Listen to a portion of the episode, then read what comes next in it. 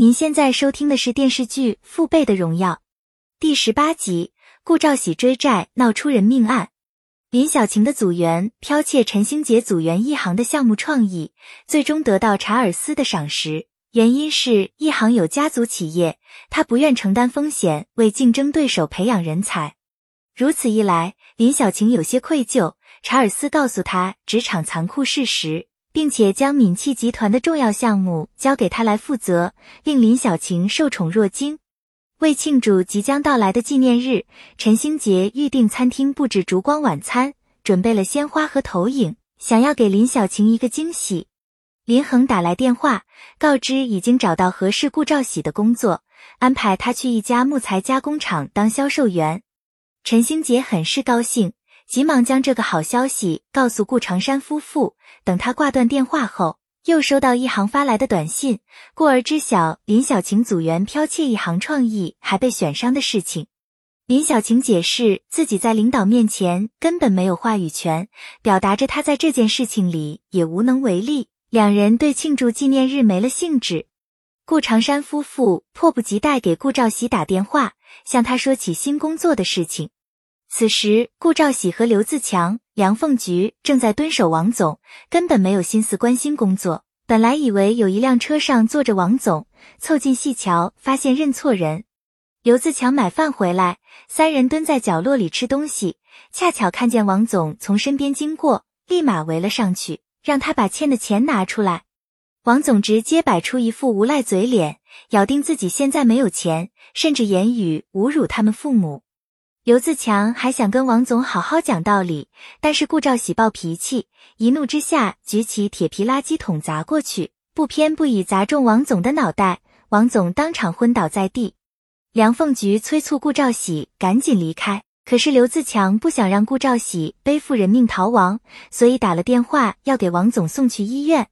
经过医生抢救，王总暂且还有生命体征，却依然没有完全脱离危险。目前，顾兆喜已被刑事羁押。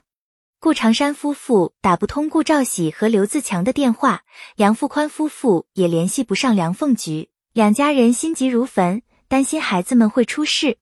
那存花赶紧给派出所老李打去电话，对方答应会跟边河派出所联系下。就在顾长山觉得大家虚惊一场，想太多，忽然接到电话，得知顾兆喜杀了人，而他因气急攻心，当场昏了过去。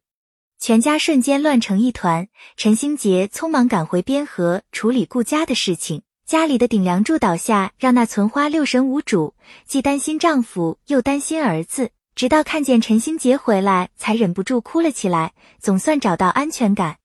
陈星杰陪着那存花和顾兆成探望顾长山，但是顾长山想要把手术费留给顾兆喜。那存花听到后生气离开。陈星杰劝说顾长山别想太多。安心养病，因为黄小平害得顾家变成这样，陈星杰心里非常自责，同时又埋怨自己没能赚钱给家里过上好日子。那存花认为这件事情怪不得别人，要怪就怪命运造化弄人。同样，顾长山实在是不想麻烦陈星杰，可陈星杰表态，若是他把自己当做儿子，就让自己留下来照顾他，帮家里处理好这些事情。随后，陈星杰带着刘自强联系律师咨询情况，顾兆成则是考虑再三，决定卖掉鹿场里的小鹿，凑集钱给父亲和弟弟。梁凤菊打电话给梁凤琴，找他托同学父亲的关系帮忙，可是梁凤琴的追问根底令梁凤菊有些不满。王总没能熬过来，等于顾兆喜背负着一条人命。律师的建议是让陈星杰找到死者家属，尽量争取得到家属的谅解，才有可能酌情量刑。否则，就算他们是被骗，也有重大过失。陈星杰打电话跟林小晴说了这件事情，希望能从首付款拿出一笔钱救济顾家。林小晴态度冷淡，对他感到有些失望。马小云联合邻居们来找黄小平算账，指责他介绍骗子，既害了顾兆喜，还坑害大家的钱。最终，宋刘喜出面平息大家的怒火，带着黄小平回到家，数落他的不是。结果黄小平还觉得委屈。陈星杰和刘自强找到王总妻子及其家属，还未等解释，就被对方赶出了门。对方扬言非要一命偿一命。本系列音频由喜马拉雅小法师奇米整理制作，感谢您的收听。音频在多音字、英语以及专业术语方面可能会有不准确，如您发现错误，欢迎指正。更多电视剧、电影详解音频，敬请订阅关注。